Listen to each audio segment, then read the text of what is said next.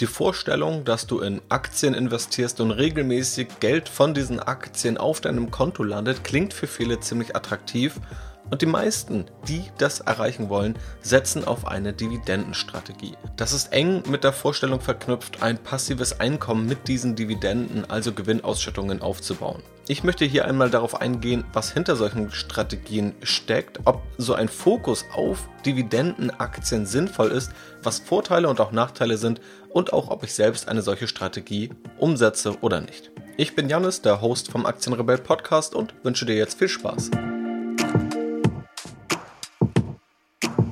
Ja, die Dividendenstrategie zählt sicherlich zu einer der attraktivsten oder auch populärsten Strategien an der Börse, auch wenn sie verhältnismäßig in den letzten Jahren etwas an Anziehungskraft verloren hat, vor allem deshalb, weil die Dividendenstrategie über die letzten Jahre nicht die am besten performende Strategie war. Warum das der Fall ist, darauf werden wir gleich auch nochmal zu sprechen kommen. Trotzdem ist die Dividendenstrategie nach wie vor relevant, gerade wegen dieser Verknüpfung zur Idee des passiven Einkommens. Und es gibt auch viele Mythen oder auch Irrtümer oder auch übersehene Nachteile, die ich hier mal etwas aufklären möchte in dieser Podcast-Episode. Außerdem gehe ich hier auch kurz auf den Shareholder Yield ein. Du wirst dann erfahren, was es damit auf sich hat. Diese Thematik habe ich auch im letzten Briefing aufgegriffen. Das ist ausnahmsweise mal nicht hier im Podcast gekommen, kannst du aber kostenlos nachlesen. Ich packe dir den Link in die Podcast-Show Notes. Und wenn du dieses Briefing nie verpassen möchtest, geh einfach auf strategyinvest.de und trag dich dort kostenfrei für den Newsletter ein. Dann bekommst du einfach sofort eine Mail, sobald das Briefing online geht. Schauen wir jetzt aber mal konkret auf die Dividendenstrategie und natürlich prinzipiell erstmal auf die Dividende, das zentrale Element einer Dividendenstrategie. Wenn wir uns die Renditequellen bei Aktien anschauen, dann haben wir im Wesentlichen zwei Stück. Einmal den Aktienkurs und eine mögliche Kurssteigerung, also teurer verkaufen, als wir eingekauft haben. Und der zweite Bestandteil, die Dividende. Selbst wenn ein Aktienkurs über 10 Jahre gleich bleibt, aber regelmäßig eine Gewinnausschüttung, also eine Dividende gezahlt wird, dann erzielt man als Aktionär eine positive Rendite, eine positive Performance. Diese Rendite kann von Jahr zu Jahr stark schwanken. Es gibt aber auch einige Unternehmen, die sehr konstant sind in ihrer Dividende. Eine Dividendenstrategie macht es sich nun zum Ziel oder zur Aufgabe, in die Aktienunternehmen zu investieren, die die höchste Dividendenrendite zahlen oder Aktien einzeln auszuwählen aus einer Gruppe an Aktien, die tendenziell zu den höchsten Dividendenzahlern gehören. Da nutzt man dann eben die Dividendenrendite, also das Verhältnis von der Dividende, also dem ausgeschütteten Gewinn, zum Aktienkurs. Und je höher dieses Verhältnis ausfällt, desto höher ist die Ausschüttung, die du prozentual für dein Geld bekommst. Also wenn du 100 Euro in eine Aktie investieren kannst und 3 Euro pro Aktie ausgeschüttet werden, dann hast du eine Dividendenrendite von 3%, was in etwa dem Durchschnitt entspricht. Zumindest dann, wenn man auf den deutschen Aktienmarkt schaut, ist es leicht überdurchschnittlich. Im weltweiten Aktienmarkt liegt die Dividendenrendite etwas darunter, da sind wir aktuell bei 1,8% im Durchschnitt. Vor etwas über drei Jahren lag dieses Verhältnis, also die durchschnittliche Dividendenrendite, bei 2,3%. Also aktuell sind die Kurse stärker gestiegen als die ausgeschütteten Gewinne.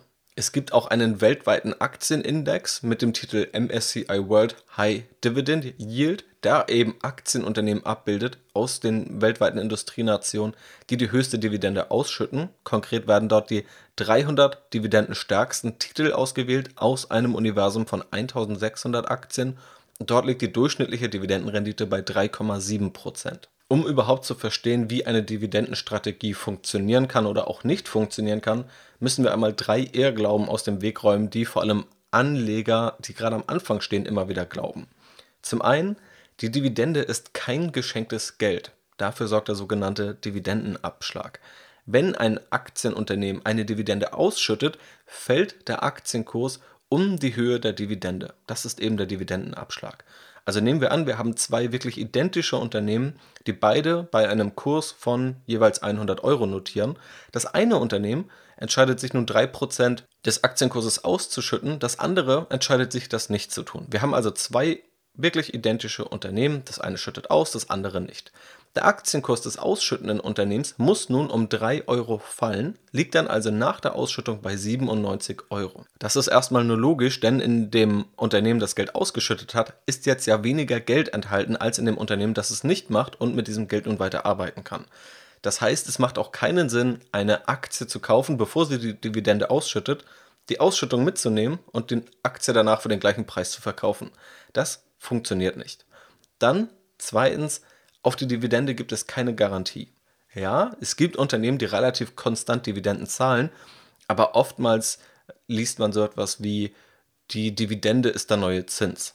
Und das mag irgendwo stimmen, weil das Zinsniveau ist gesunken, die Dividendenrenditen an den Märkten sind weitestgehend stabil geblieben, auch wenn sie ebenfalls etwas zurückgegangen sind. Aber die Dividendenrendite liegt ja im Durchschnitt, ich habe es gerade gesagt, bei 1,7, 1,8 Prozent und damit in der Regel über dem Zinsniveau. Aber diese Zinszahlungen sind ein Versprechen. Man sagt, ich zahle dir regelmäßig Betrag X auf dein Konto. Eine Dividende kann jederzeit gestrichen oder gekürzt werden, wenn die wirtschaftliche Leistungsfähigkeit das einfach nicht mehr hergibt. Und drittens, es gibt den Irrtum, dass Dividendenaktien, weil sie Gewinne ausschütten, oft sichere Unternehmen sind. Und ja, natürlich kann das durchaus sein. Oftmals kommen Dividendenaktien auch eher aus den Branchen, die schon etwas länger bestehen. Es sind also kaum Wachstumsaktien dabei. Und wenn wir uns den DAX anschauen und die ausschüttenden Unternehmen oder die Unternehmen, die über die letzten Jahre die höchsten Dividendenrenditen hatten, dann waren das viele Automobilbauer, also Daimler oder VW oder BMW oder auch die Lufthansa hat eine sehr hohe Dividendenrendite oder auch beispielsweise die Allianz. Und nun sieht man schon, wenn wir uns diese Aktien anschauen, viele davon würde man jetzt nicht unbedingt als die sichersten einstufen. Das ist natürlich immer individuell, aber gerade viele dieser Unternehmen hatten über die letzten Jahre ziemlich starke Probleme und ziemlich starke Kursschwankungen, was ja auch eine Form des Risikos ist. All diese Unternehmen haben dann auch große Herausforderungen oder stehen womöglich vor einer Disruption. Gerade in der Automobilbranche hat man das gesehen oder sieht es noch immer. Auch Pro7 Sat1, ebenfalls hohe Dividendenrendite, hat mit Streaming-Anbietern, mit Netflix über die letzten Jahre zu kämpfen gehabt. Und das sind keine Aktien, die man jetzt als besonders sicher bezeichnen würde. Da könnte man jetzt sagen, gut, das ist jetzt anekdotische Evidenz, ich pick mir hier ein paar Einzelbeispiele raus. Man kann sich natürlich auch mal den erwähnten Dividendenindex von eben anschauen. Und beispielsweise in der Finanzkrise hat der Dividendenindex um 63 Prozent verloren, während der normale MSCI World um 58 oder 57 Prozent verloren hat, vom höchsten Punkt zum tiefsten Punkt. Also hier war das Risiko auch etwas höher. Die Volatilität in diesem Index war allerdings über die letzten zehn Jahre etwas niedriger. Das heißt, pauschal ist ja schwer zu sagen, ob das eine nun sicherer ist oder unsicherer, aber ich glaube, klar hervorzuheben ist, dass eine Dividendenstrategie nicht prinzipiell zu einer Auswahl von sichereren Aktien führt, als eine ja, Strategie, die erstmal in den breiten Markt investiert. Also, wenn wir diese Irrglauben einmal ausgeräumt haben, dann schauen wir uns jetzt an, wie sieht eine Dividendenstrategie aus und was sind die Vorteile, aber auch die Nachteile. Bei den meisten Dividendenstrategien ist die Dividendenrendite das wichtigste Kriterium, also wie hoch ist die Ausschüttung im Verhältnis zum Aktienkurs. Dabei gibt es eher quantitative Strategien, die wirklich einfach nur von oben nach unten in die Aktien mit der höchsten Dividendenrendite investieren. Andere ziehen dann noch weitere Kriterien heran, beispielsweise die Ausschüttungsquote, also wie hoch ist der Anteil des aktuellen Gewinns, der ausgeschüttet wird. Und dieser sollte womöglich nicht zu hoch sein, denn wenn ein Unternehmen einen Gewinn von 10 Milliarden erzielt und 9,5 Milliarden werden ausgeschüttet, dann spricht das vielleicht nicht so für die Zukunftsfähigkeit. Das könnte eine Überlegung hier sein. Oder auch die Dividendenhistorie, also nur in Unternehmen zu investieren, die in den letzten 25 Jahren beispielsweise ihre Dividende in jedem Jahr erhöht haben. Beispielsweise der Index SP 500 Dividend Aristocrats, der bildet das ab. Also das sind hier so die zentralen Kriterien, die herangezogen werden. Was sind jetzt Vorteile einer solchen Strategie? Schauen wir jetzt weit in die Vergangenheit zurück, dann kann die Rendite durch Dividendenstrategien einer der Vorteile sein, der eben oftmals angeführt wird. Da gibt es Berechnungen beispielsweise von Ned Davis, der das Ganze mal untersucht hat, ab 1972, wie Dividendenzahler performen, wie Nicht-Dividendenzahler performen und wie Unternehmen performen, deren Dividenden ansteigen. Das Ergebnis war, dass Aktien, die ihre Dividende erhöht haben und Aktien, die generell eine Dividende gezahlt haben, in einem untersuchten 42-Jahres-Zeitraum eine höhere Rendite und dazu leicht niedrigere Schwankungen als solche Aktien erzielt haben, die keine Dividende gezahlt haben. Auch French und Pharma sind ja, Wirtschaftsnobelpreisträger, haben unterschiedliche Datenquellen auch zur Verfügung gestellt.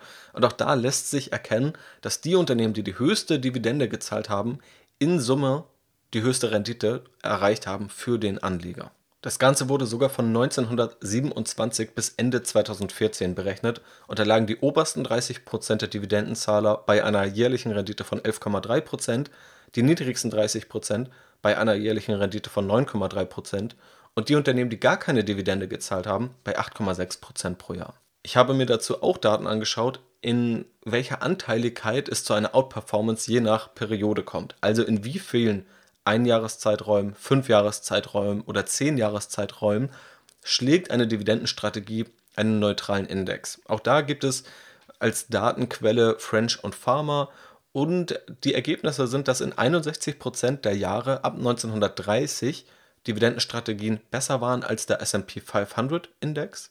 In den Fünfjahresperioden war es in 72% der Fälle so, dass Dividendenstrategien überlegen waren und bei 10-Jahresperioden in 88% der Fälle. Das heißt, wer auf Dividendenstrategien gesetzt hat, war zu 88% über 10-Jahresperioden besser gestellt als jemand, der in einen neutralen Index investiert hat. Das zeigt aber auch, das ist keine Garantie. In 12% der Fälle hätte man mit einem neutralen Aktienmarktportfolio besser abgeschnitten.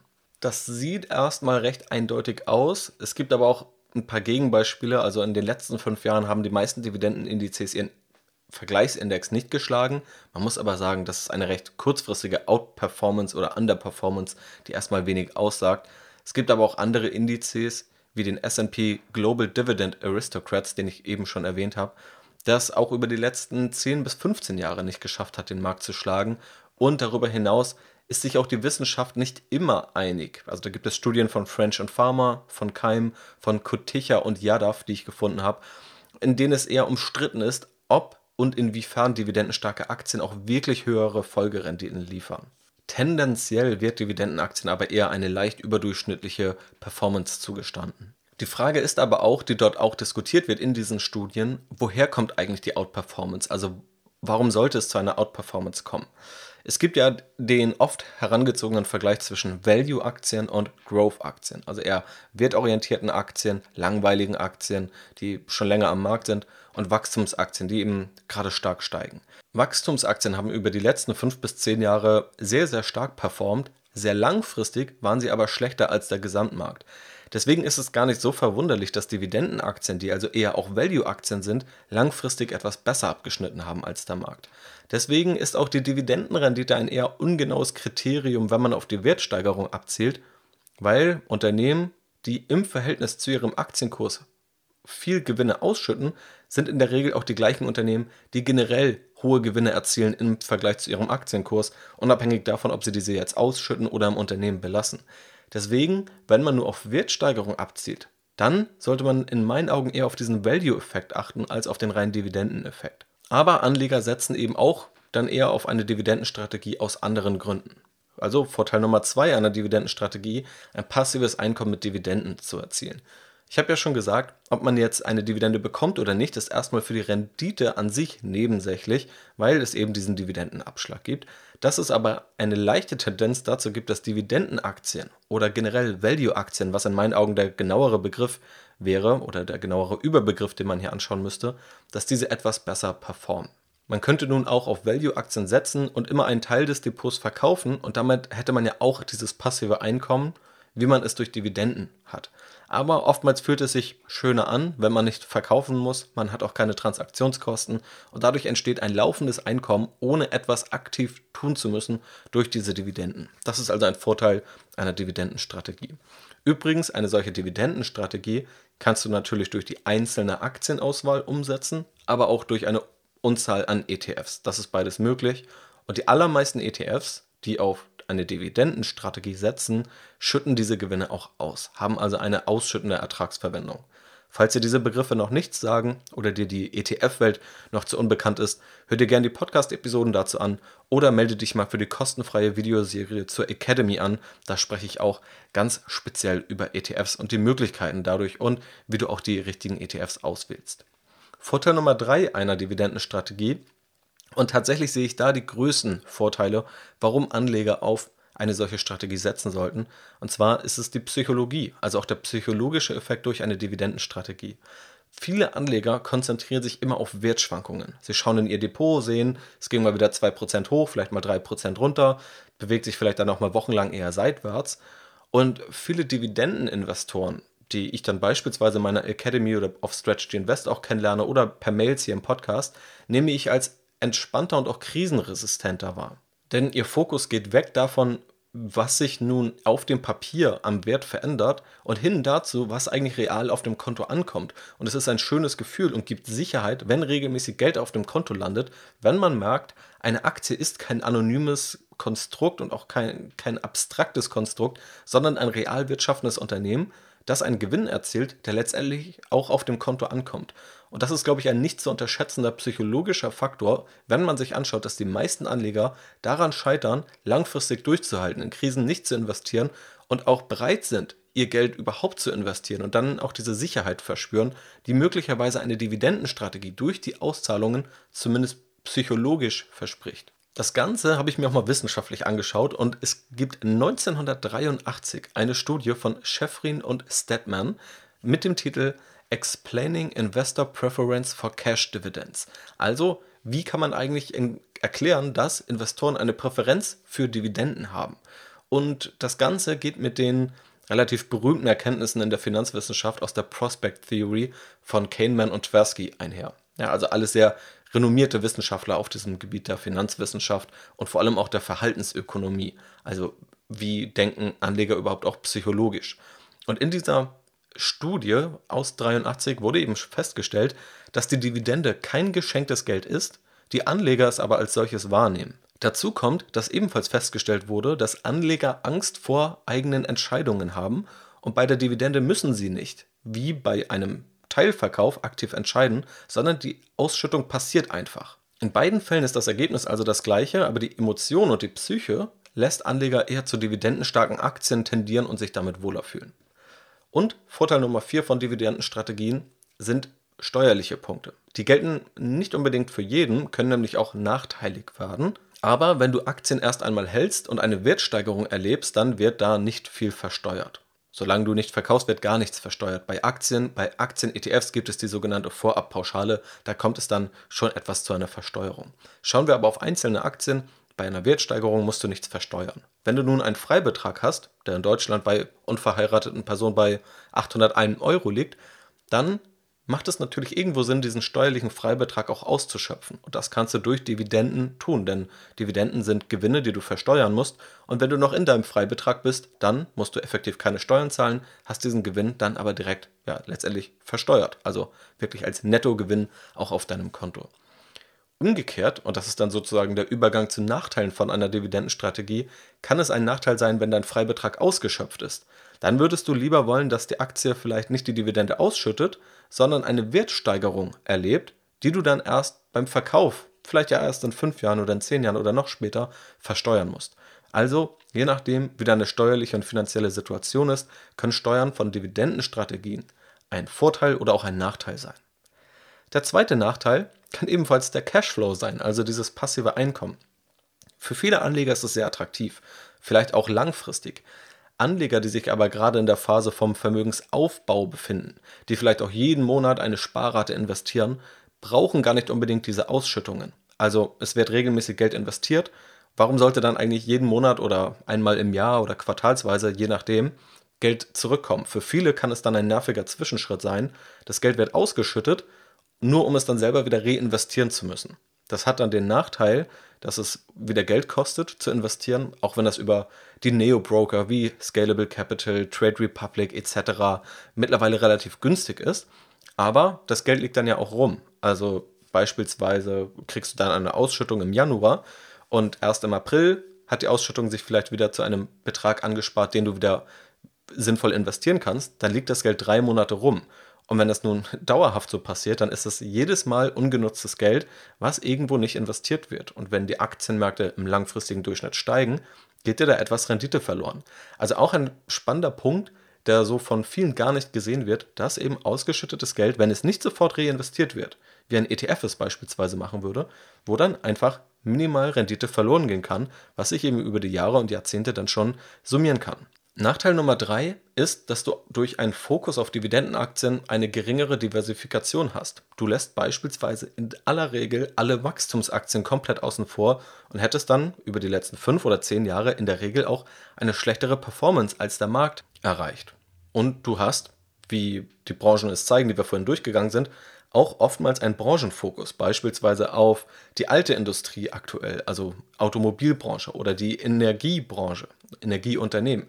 Also auch Unternehmen, die Risiken ausgesetzt sind und die übernimmst du natürlich, indem du dich auf ein kleineres Segment des gesamten Marktes konzentrierst. Das heißt, ein reiner Fokus auf Dividendenstrategien kann natürlich, das haben wissenschaftliche Studien ja auch gezeigt, zu weniger Schwankungen führen, in einigen Phasen aber auch nach hinten losgehen, wo dann eben dein Depot stärker schwankt und wo du dann jahrelang dabei zusehen musst, wie der Gesamtmarkt stärker steigt. Nachteil Nummer 4 von Dividendenstrategien, dass die Kosten, wenn du das Ganze über ETFs abbildest, in der Regel höher sind. Also einen marktneutralen ETF wie auf den MSCI World, den bekommst du für etwa 0,15% an jährlicher Gesamtkostenquote.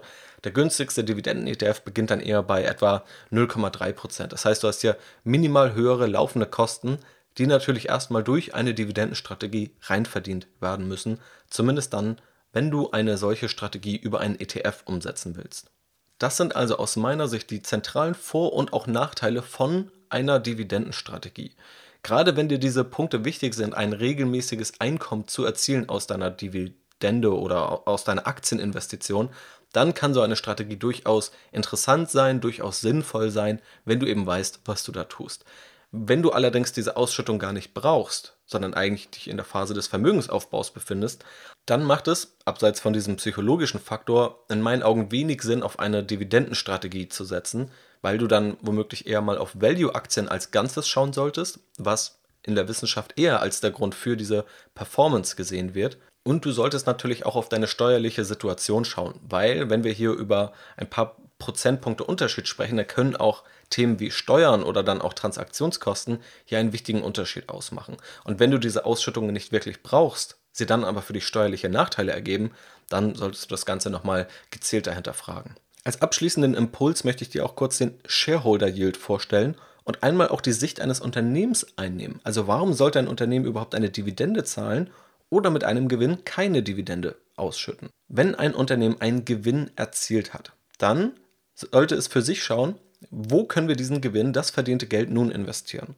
Wenn das Unternehmen keine sinnvolle Investitionsmöglichkeit findet, die den Eigentümern, also den Aktionären, eine vernünftige Rendite bringt, dann sollte es das Geld ausschütten, damit der Aktionär selbst entscheiden kann, wie er dieses Geld verteilt.